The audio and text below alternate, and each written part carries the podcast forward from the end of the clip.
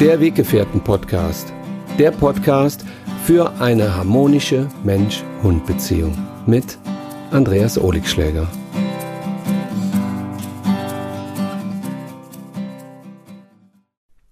Hallo und herzlich willkommen zu meinem Podcast. Schön, liebe Weggefährten, dass ihr wieder dabei seid. Und ich bin nicht alleine. Die Lisa ist bei mir. Ja, hallo. Hi Lisa, wie geht's dir? Mir geht's super. Sehr schön. Wir sitzen hier zusammen und die Lisa hat ähm, ja mal wieder ein Thema oder mehrere Themen. Aber ich glaube, jetzt ist es ein Thema, ne? Ja, genau. Und zwar ähm, haben wir in der letzten Woche einen Post gesetzt. Da ging es darum, dass ihr uns mal äh, darüber berichtet, was ihr meint, ähm, ja, welchen Ratschlag ihr jemandem geben würdet, der sich jetzt gerne einen Hund holen würde oder einen Hund adoptieren würde. Und ja, das ist so super gelaufen. Da waren, ich glaube, teilweise 500 Kommentare, so viele Tipps und Anregungen. Und ich dachte, wir gehen jetzt nochmal drauf ein, ähm, ja, was so unsere Tipps wären oder deine Tipps wären zum Thema was muss ich beachten, wenn ich einen Hund adoptieren möchte? Mhm. Interessant, ja, genau. Ich habe auch ähm, ähm, ganz, ganz viele Kommentare gelesen. Ich finde das übrigens toll. Dankeschön, dass ihr euch da so auch austauscht und dass ihr so rege ähm, dabei seid, wenn es um solche Themen geht, weil ich finde, ähm, wir können ja auch ganz viel von unseren Hunden lernen, nämlich menschlicher zu sein, aber wir können auch ganz viel von Mitmenschen lernen. Ähm, weil nicht nur ich habe die Weisheit, äh, sondern ihr habt sie auch. Alle Hundehalter wissen ganz viele Dinge über ihre Hunde und auch über sich selbst. Und da sollte man auch immer daran denken, dass wir nicht äh, als, als Hundetrainer oder als Mensch-Hund-Coaches nur ähm, ähm, die Lehrer sind, sondern wir sind auch Schüler. Und ähm, wenn wir das untereinander so immer ein bisschen pflegen, dann können wir ähm, miteinander und voneinander lernen. Ja, wenn man einen Hund adoptieren will, ja, jetzt ist natürlich erstmal die Frage, wo kommt der Hund her? Ja, oder wie finde ich überhaupt den passenden Hund? Ich will ich. Also auch spannend, warum will ich überhaupt einen ja, Hund genau, haben? Genau, ne, genau. Das ist ja auch immer was, was man gar nicht mal immer viel beachtet. Äh, warum will ich einen Hund haben? Bin ich vielleicht alleine? Mhm. Fehlt mir irgendwas? Ja. Und äh, ja, das finde ich schon mal eine spannende Frage. Will ich einen großen Hund? Will ich einen kleinen? Will ich lieber einen jungen, einen alten? Will ich, äh, gucke ich nach der Optik? Gucke ich nach der Rasse? Will ich einen aus dem Tierschutz? Möchte ich einen Welpen haben, äh, den ich äh, irgendwie von Anfang an vom Züchter bekomme? Also das sind ja alles so elementare Fragen, äh, wo ähm, wo jeder irgendwann mal steht, ne? Weil wenn diese, wenn diese Idee, wenn dieses Gefühl kommt, hey, ich möchte einen Hund bei mir einziehen lassen, ähm, in mein Zuhause, dann muss man sich auch immer darüber im Klaren sein, dass der Hund nicht nur zu Hause einzieht, sondern er sollte auch im Herzen einziehen. Tun wir das nicht, dann ähm, versuchen viele Leute den Hund nach einer Gebrauchseinweisung und Anweisung zu erziehen und mit ihm das Leben zu verbringen. Und vor allem finde ich auch wichtig, bevor man sich einen Hund überhaupt holt, der wird ja nicht nur äh, für ein, zwei Wochen da sein, sondern wenn es gut läuft, äh, um die 15 Jahre bei dir leben. Ja. Ne? ja. Ähm, das ist nicht, äh, man hat das ja oft so mit so Handys oder anderen Sachen, ne? die sind irgendwie schnell mal abgenutzt oder man kann sie nicht mehr gebrauchen, dann gebe ich sie weg. Mhm. Das finde ich ist heutzutage auch, ähm, ja, sieht man ja auch mit einigen Hunden, Hundehaltern, die sich einen Hund holen, dann merken, oh, das ist mir zu viel oder ich habe mir nicht genug Gedanken äh, genau, gemacht. Genau. Ähm, und jetzt fällt mir auf, oh, da kommt ja doch mehr auf mich zu. Ja. Und sie dann doch wieder im Tierheim landen. Ja. Deswegen umso wichtiger, dass man sich vorher informiert. Ne? Genau, genau. Das ist aber auch eine, das, ich finde das eine schwierige Gratwanderung. Warum? Weil ich habe auf der einen Seite erlebt, gerade zu Corona, ne, die Hunde wurden irgendwie 321 Mainz äh, äh, gekauft ähm, und dann waren die plötzlich da und dann hatte man viel Zeit für die Hunde. Die Menschen haben äh, Homeoffice gemacht, haben, sich, haben den Hunden eine riesen Bühne gegeben, haben ihre ganzen Emotionen auf den Hunden ausgeschüttet und injiziert.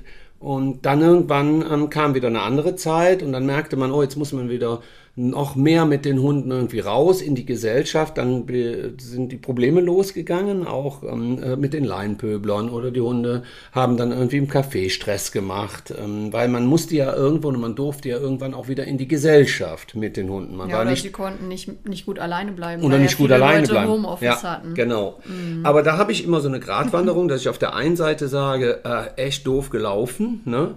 Äh, und die Tierheime sitzen voll, leider jetzt. Ne? Ihr kennt alle die Situation, sowohl in den deutschen als auch in den ausländischen Tierheimen. Ähm, die, die, die sind proppevoll mit, äh, mit Tieren, äh, auch aus der Corona-Zeit. Äh, ich habe es in Portugal erlebt, ich habe es in, in, Spanien erlebt, in Kroatien erlebt, ist überall, hier in Deutschland auch, ist überall das Gleiche. Ähm, die Hunde wurden dann abgegeben, weil die Menschen mit ihnen und mit der Gesamtsituation überfordert waren. So, jetzt aber nochmal zu der Gratwanderung, weil auf der einen Seite könnte man jetzt hingehen und die Menschen nur verurteilen, weil sie das gemacht haben. Auf der anderen Seite gehe ich aber auch ins Verständnis, warum wir waren oder sind seit Corona anders. Es hat sich etwas verändert. Einiges hat sich verändert. Vor allen Dingen haben sich viele Menschen isolieren müssen. Viele Menschen waren alleine. Sie waren auf sich gestellt.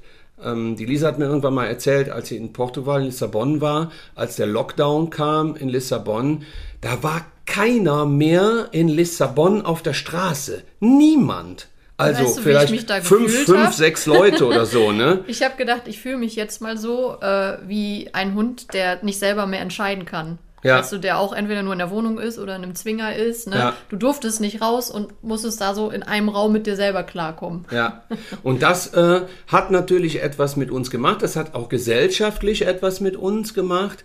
Und dann haben wir eben diese emotionale Zuwendung vermisst, ne? gerade bei also bei Singles, die haben einfach einen anderen Menschen vermisst und bei Paaren sind sich die Paare irgendwann im Lockdown total auf den Senkel gegangen, weil sie viel zu viel Zeit miteinander verbracht haben. Ne? Da hat jeder dann ein, äh, den Homeoffice gehabt und dann hat man auf einmal so viel Zeit mit, miteinander verbracht, auch mit dem Hund, äh, was man sonst nie hatte, wenn man irgendwo mal acht Stunden arbeiten geht und kommt nach, äh, nach ein paar Stunden nach Hause, geht man mit dem Hund spazieren und ähm, geht dann wieder arbeiten oder wie auch immer oder die Partner wechseln sich ab.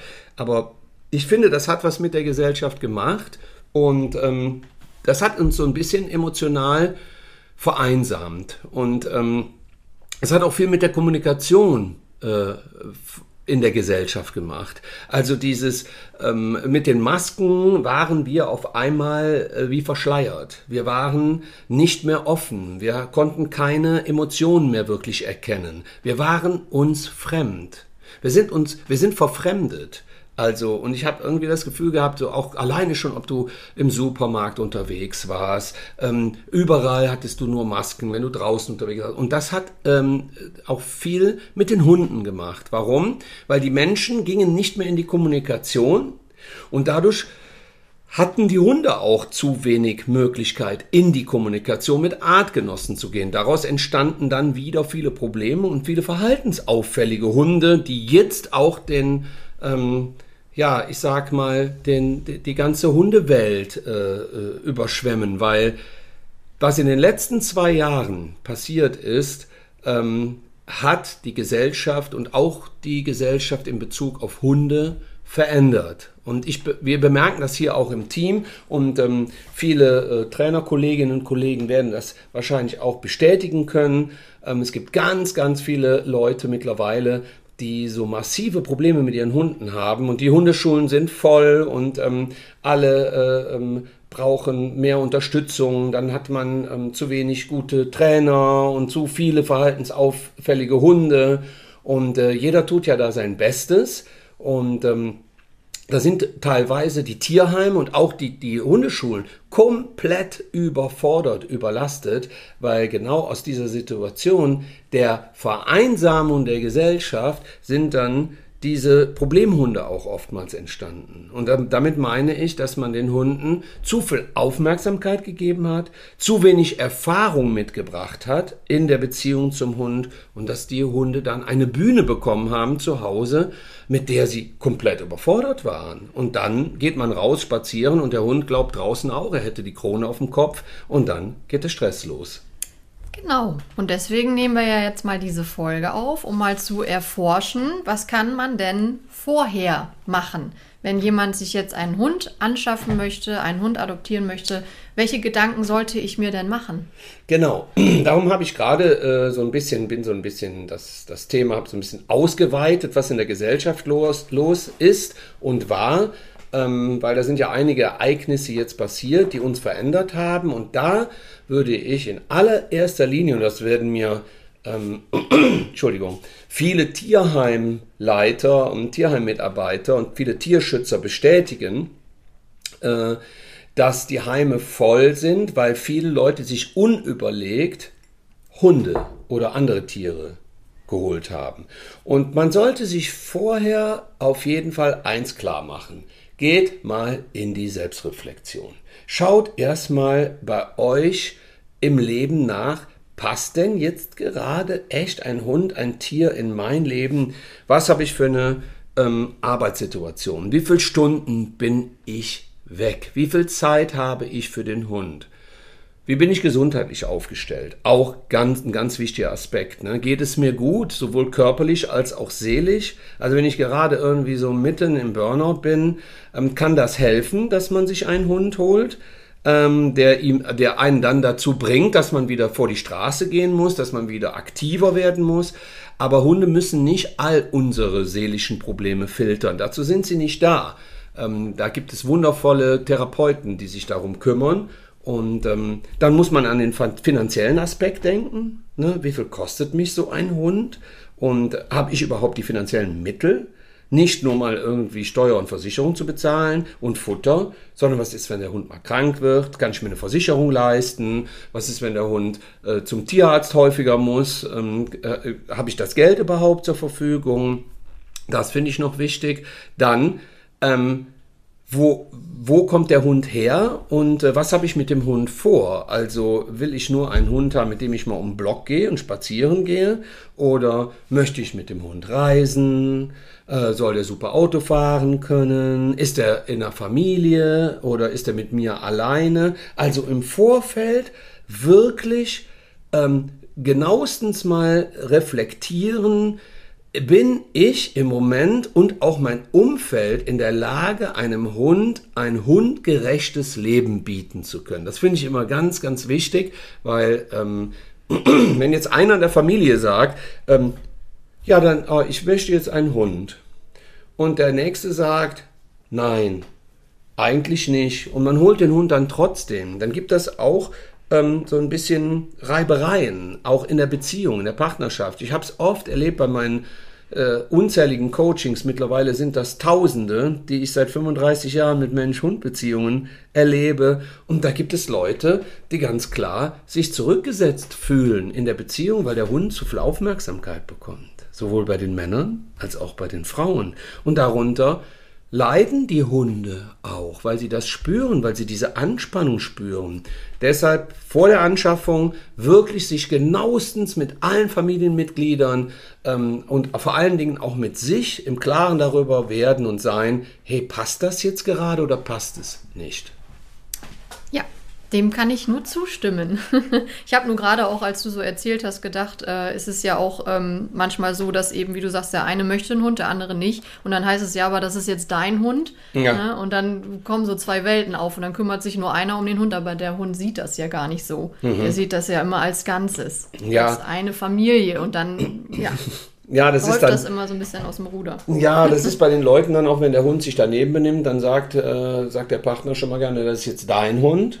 Und ähm, wenn der Hund dann äh, funktioniert und ein Hund ähm, sollte nicht nur funktionieren, sondern man sollte in erster Linie mit ihm eine Beziehung eingehen, eine soziale Beziehung eingehen. Hunde sind nicht einfach nur Hunde in unserer Gesellschaft. Das muss uns klar sein.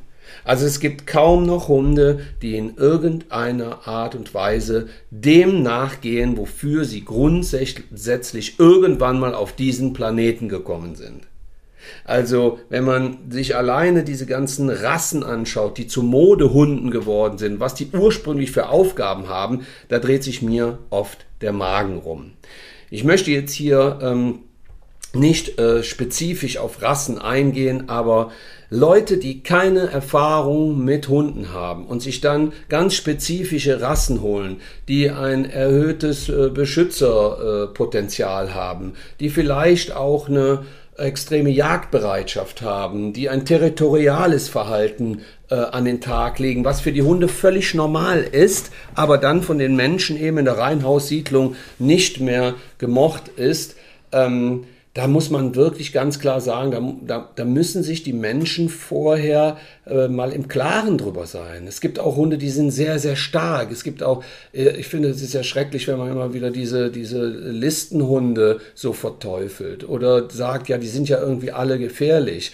Ähm, aber auch da muss man ganz klar sagen, es gibt Menschen, die kommen mit bestimmten Rassen gut klar und es gibt Menschen, die kommen mit sich nicht klar und dann kommen die auch mit bestimmten Hunderassen nicht klar, weil der Hund dann die Führung übernimmt und der Mensch dann hinten dran hängt wie so ein Fähnchen und da können extreme Probleme entstehen. Deshalb, wenn jemand zu mir kommt und sagt, ja, ich habe hier... Ähm, ich habe hier einen Kangal und der bellt die ganze Nachbarschaft abends zusammen und lässt einige Leute nicht mehr bei uns zu Hause rein. Ist genauso, als wenn jemand kommt und sagt, ich habe hier zwei Jagdterrier, kannst du mal bitte Anti-Jagd-Training mit denen machen? Warum hole ich mir solche Hunde? Warum hole ich mir einen Jagdterrier, wenn ich ihm seine Bedürfnisse nicht erfüllen kann? Ähm, warum, hol, warum, warum bin ich, warum nehme ich mir einen Menschen an meine Seite und möchte eigentlich gar nicht mit einem Menschen zusammen sein? Oder ich hole mir, ich, oder sagen wir mal so, ähm, ich bin Sportler und laufe Marathon und ähm, komme mit einem Menschen zusammen, der niemals Marathon laufen würde und ich würde ihn dazu überreden, zwingen und trainieren, konditionieren, dass er Marathon laufen soll. Wenn er aber nicht will und er sagt, ich bin Weitspringer, dann ist er doch Weitspringer. Dann sollte man ihn doch als Weitspringer unterstützen und ihn nicht zu dem machen, dass er für uns äh, das lebt, was wir wollen. Und so sehe ich das bei verschiedenen Rassen, muss ich wirklich sagen. Ähm, überhaupt bei Hunden. Egal, ob das jetzt auch Mischlinge sind. Jeder Mischling ist auch irgendwie eine Rasse, weil da sind ja wieder Rassen vereint, aber das ist ein anderes Thema. Aber dass man da wirklich mal nochmal in sich reingeht und sagt, boah, ey, wir haben mittlerweile so viele Jagdhunde in der Gesellschaft, ähm, die als Familienhunde gehalten werden. Das kann super klappen. Leute, versteht mich nicht verkehrt, pauschalisiert es nicht, das kann super klappen, aber das kann auch voll in die Hose gehen. Und in meinen letzten 35 Jahren habe ich ganz viele Mensch-Hund-Teams erlebt, bei denen es leider schiefgegangen ist. Und deshalb gehen die auch zum Hundetrainer, zur Hundetrainerin, weil es nämlich nicht vernünftig läuft und weil die Hunde massive Probleme auch mit ihren Menschen haben. Nicht nur immer der Hund ist schuld an der Misere. Nicht nur immer der Hund muss verteufelt werden, wenn man sagt, ja, aber eigentlich habe ich mir das anders vorgestellt. Okay, der ist ja jetzt 50 Kilo, aber ich dachte jetzt, ich könnte mit dem ganz entspannt spazieren gehen, äh, weil äh, Erstmal bitte sich ein bisschen belesen und dann den Bedürfnissen der Hunde und den einzelnen Hundetypen gerecht werden. Wenn man keine Erfahrung mit bestimmten Hunderassen hat, sollte man vielleicht vorher mal mit einer Hundetrainerin, mit einem Hundetrainer drüber sprechen, dass man sagt, ey, ich bräuchte da mal irgendwie einen Rat, weil ich finde den Hund total schön. Ich finde den optisch echt ansprechend. Ich finde auch diese rassespezifischen Merkmale total geil. Aber ist das wirklich ein Hund für mich? Weil ich bin eher ein ängstlicher Mensch. Ich bin eher ein unsicherer Mensch. Und Leute, ich habe so viele Menschen erlebt, die Hunde an der Leine hatten, ähm, die komplett das äh, Zepter übernommen haben und die Menschen waren nur noch überfordert und das hat nichts mehr mit einer harmonischen Mensch-Hund-Beziehung Beziehung zu tun. Und ich kann euch davon ein Lied singen. Ähm, ich habe selber äh, mit 16 Jahren meinen ersten eigenen schwierigen Hund aus dem Tierheim bekommen. Das war ein Rottweiler. Anschließend folgten zwei Molosser, äh, ein Mastin Neapolitano, dann noch ein Fila Brasileiro Mix mit Mastino. Und ähm, ich hatte teilweise bis zu 120 Kilo an der Leine.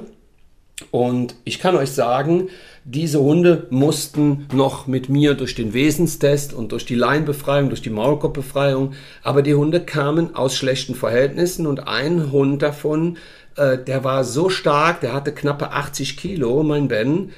Und der hat am Anfang echt wirklich kein, kein Blatt von Mund genommen, wenn ein anderer Hund kam. Der hat Hunde angegriffen. Wenn du als Mensch dazwischen gegangen bist, hat er versucht, Menschen anzugreifen. Das war ein extrem langer Weg. Das war extrem anstrengend. Und ähm, das ist, da muss man drauf vorbereitet sein. Mental vor allen Dingen. Wenn man mental sich nicht in, in der Lage fühlt, ähm, bestimmte Hundetypen zu führen, besser die Finger davon lassen, weil man tut den Hunden keinen Gefallen. Das ist wie in Mensch-Mensch-Beziehung. Wenn man nicht zusammenpasst, dann ähm, trennen sich auch Menschen. Und ist ja eigentlich ähnlich wie, wenn du jetzt sagst, auch auf Menschen, ne? wenn man da nur nach der Optik geht und dieses typische, gibt ja gewisse Apps, wo man dann auch schon nach dem Aussehen äh, swiped. Ja, absolut.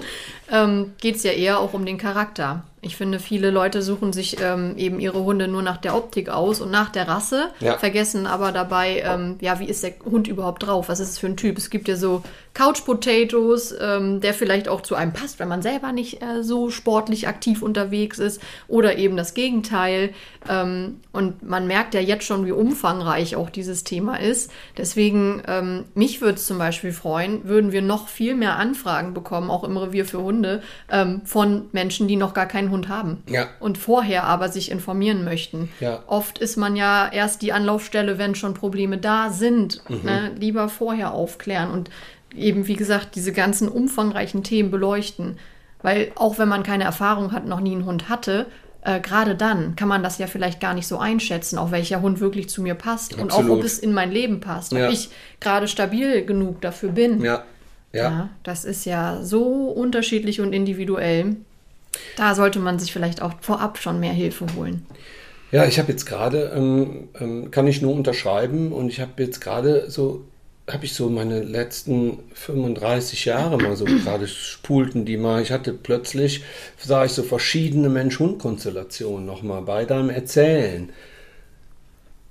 Erschreckend, teilweise wirklich wirklich erschreckend. Und ich bin der Meinung, dass das im Vorfeld einfach, wie äh, Lisa gerade schon gesagt hat, dass man vorher hingeht und mal ähm, sich den Rat einholt, die Tipps einholt. Ich finde sogar, ich würde noch einen Schritt weiter gehen. Ich würde es zur Verpflichtung machen, dass wenn man sich für einen Hund entscheidet, dass man vielleicht vorher einfach mal auch mit einem mit einer Hundetrainerin, mit einem Hundetrainer einfach spricht vorher, dass das von den Kommunen festgelegt würde. Dass man sagt, okay, du möchtest einen Hund haben und äh, du hast überhaupt keine Erfahrung und dann bezahlt der Staat die Hundetrainerinnen und Trainer dafür, dass die im Vorfeld einfach Aufklärungsarbeit, Sensibilisierung betreiben. Ich habe gerade so Stichwort, äh, wie wir auch eigentlich schon leben, ne? so Menschenschule. Genau. Ne? Menschen-Hundeschule nochmal genau. mehr. Also bei, bei Vorbereitungskurse, sowas. Äh, ne? Ja, genau. Vorbereitungskurse für werdende Hundehalter. Ich, ja. ne, jetzt wird es natürlich wieder Leute geben, die sagen, wie willst du das umsetzen? Wer soll das kontrollieren? Wir müssen es ja nicht immer so deutsch-demokratisch sehen, sondern einfach die Bereitschaft mal zeigen, dass es viele Menschen in der Gesellschaft gibt, die können schon noch alleine Entscheidungen treffen und die sind nicht blöde, die sind nicht auf den Kopf gefallen. Die brauchen nicht unbedingt immer so, du musst jetzt das und das machen, ansonsten musst du die und die Strafe bezahlen, sondern nein, vielleicht sollte man ein bisschen anders mal mit der Gesellschaft umgehen und die nicht glauben, die werden alle verblödet und die müssten immer nur Druck bekommen, wenn sie die äh, Knolle nicht bezahlen ähm, fürs zu schnell fahren. Vielleicht sollte man sie nicht bestrafen fortlaufen mit allen möglichen Dingen, sondern man sollte sie vorher mal sensibilisieren, dass, ähm, dass wenn man zu schnell fährt, dass das auch andere Menschen äh, schädigen kann. Oder dass man eben jetzt im Falle mit den Hunden, dass man sagt, hey, wenn du mal zwei, drei Stunden mit einer Hundetrainerin, mit einem Hundetrainer vorher gesprochen hast, der wird dir schon sagen können, auf, du hast dir vorgenommen, den und den Hund zu dir zu nehmen. Hey, geile Entscheidung. Ich helfe dir dabei, ich unterstütze dich dabei. Oder er sagt, hm, du findest die Rasse jetzt echt schön und du findest sie total schnuckelig und du glaubst, sie könnte in dein Leben passen. Ich sage dir aber als erfahrener Coach, mm -mm. Und äh, deshalb setze ich auch da an, dass ich sage, ähm, ich bin zum Beispiel äh, hier mit meinem Team, wir sind Mensch-Hund-Coaches. Wir sind nicht nur Hundetrainer und ihr da draußen wisst das alles. Du kommst nur über den Menschen zum Hund. Und wenn du es nicht schaffst, den Menschen für seine Verhaltensweisen zu sensibilisieren, wird der Hund sich auch nicht verändern. Höchstens bei dir selber. Also dann nimmst du den Hund an die Leine, alles ist super, die Menschen stehen daneben, die Hundehalter und sagen, ach du Scheiße, warum bekommt die Hundetrainerin oder der Trainer das hin, aber ich nicht, bin ich zu blöde dafür, ähm, und dann ist man selber noch mehr frustriert. Deshalb ist es so wichtig, so eine Arbeit zu leisten, dass man sagt, hey, lass uns erstmal bei dir hinschauen. Und wenn du noch nicht wirklich stabil genug dafür bist, dann würde ich dir empfehlen, mach mal ein bisschen Sport. Was ist mit deiner Arbeitsstelle? Bist du da wirklich glücklich? Nee, boah, ich habe da jetzt so die Schnauze voll von dem Job und ich gehe trotzdem nur dahin äh, für die Kohle. Ähm, ja, aber willst du das so lassen oder kommt da jetzt bald eine Veränderung? Ja, ich, eigentlich kommt bald eine Veränderung. Okay, dann lass uns erst das mal so angehen, dass du deine Veränderung im Job durchziehst oder wenn du kurz vor einer Trennung stehst oder gerade jemand neu kennenlernst. Lass uns das erstmal beleuchten, bevor wir erst den Hund holen und, und dann die Veränderungen kommen, eine nach der anderen, der Hund keine Stabilität erfährt, er dann Probleme macht und du dann zum Hundetrainer gehst. Ja. Das ist der, finde ich, der falsche Weg, sondern wir müssen lernen, wir, Entschuldigung, wir dürfen lernen, dass wir uns alle dafür sensibilisieren, dass wir nicht blöde sind. Wir dürfen uns auch nicht für blöd verkaufen lassen. Wir müssen nicht alles glauben, was wir denken und was andere uns erzählen. Deshalb ist es enorm wichtig, dass man einfach nochmal hingeht und sich gegenseitig dafür sensibilisiert, dass man sagt, ähm, ich mache das gerne. Ich, ich lasse mich gerne vorher beraten. Nicht, weil der Staat sagt, ich muss das jetzt machen, sonst bekommst du eine Knolle, sondern ich möchte das machen, weil ich weiß, dass es Hundetrainerinnen und Trainer gibt, Mensch-Hund-Coaches gibt, die mich dafür sensibilisieren, was passt und was nicht passt. Und das ist, finde ich, so ein gesellschaftliches Thema, man einfach wieder jedem die Möglichkeit gibt, auch eigenständig zu denken und Entscheidungen zu treffen. Wir sind doch nicht eine, wir sind doch keine ver, verblödete Gesellschaft. Also wir können ja selber noch wirklich auch ähm, unser Leben selber nochmal in die Hand nehmen, uns nicht die ganze Zeit irgendwie irgendwelche Vorschriften machen zu lassen. Und dafür muss man nicht auf die Straße gehen und alles kurz und klein schlagen, liebe Leute. Da muss man einfach versuchen, miteinander verständnisvoll und respektvoll umzugehen. Und die Hunde werden es uns danken. So ist es. ja, sehr schön. Ich glaube, wir haben jetzt auch schon einige Punkte, worauf man achten kann und sollte und wie man das Thema am besten angeht.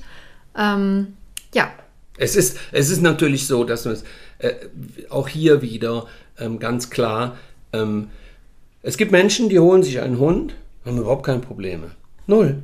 Null, das klappt einfach von vorne bis hinten. Ne? Es war wie bei meiner Ömi. Eine Ömi kam aus der Smeurer, die ist hier eingezogen, die hat sich hier auf den Teppich gelegt und war da. Und die lag da, als wäre, läge sie schon vier Jahre da.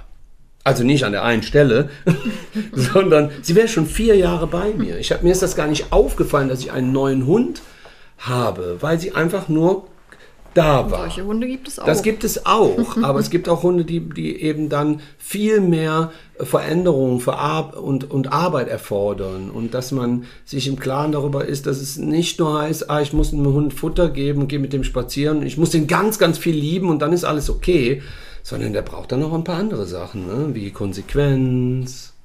Dazu häusliches, müssen wir eigentlich auch noch mal eine Folge müssen wir noch mal eine Folge machen. Ne? Was brauchen Hunde eigentlich? Ne? Ja. Häusliches Management. Ich habe das ja in meinen ähm, Online-Kursen ähm, auch ähm, sehr schön immer auch beschrieben, was da ähm, wichtig ist für die Mensch-Hund-Beziehung und damit es eben auch harmonisch läuft. Vielleicht schnuppert ihr da einfach mal bei mir bei den Online-Kursen rein. Da findet ihr sicherlich auch noch ein paar interessante Sachen.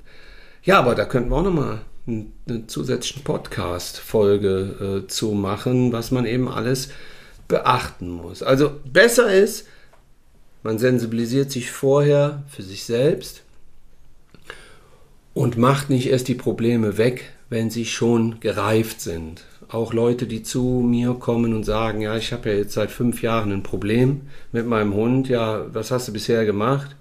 Ja, entweder sagen sie, ja, ich war schon bei fünf, fünf Hundetrainerinnen oder Trainern und die haben alle nichts machen können. Ja, da muss man auch ein bisschen aufpassen. Ne? Also hier, wenn schon fünf äh, Trainerinnen und Trainer äh, nichts verändern konnten, dann muss man sich auch selber mal als Hundehalter an die Nase packen und sagen, ja, vielleicht dürfte ich ja auch mal bei mir ein bisschen was ändern. Und erst wenn man dazu bereit ist, in die Selbstreflexion zu gehen und die Veränderung bei sich zu ähm, zu wollen auch und den Prozess in Gang zu setzen, dann ist man auch mit seinem Hund auf einem wundervollen Weg. Wer sich selber lieb hat, der wird auch von seinem Hund geliebt und akzeptiert und respektiert. So, das war's. Dankeschön, dass ihr dabei wart. Danke, dass die Lisa dabei war. Ja, gerne. Danke dir. Und ähm, Ich freue mich, wenn ihr auch das nächste Mal wieder bei meiner Podcast-Folge mir euer Ohr leiht. Fühlt euch lieb umarmt, passt auf euch auf, bleibt gesund und seid lieb miteinander. Das ist das Wichtigste. Tschüss, bis bald. Bis bald.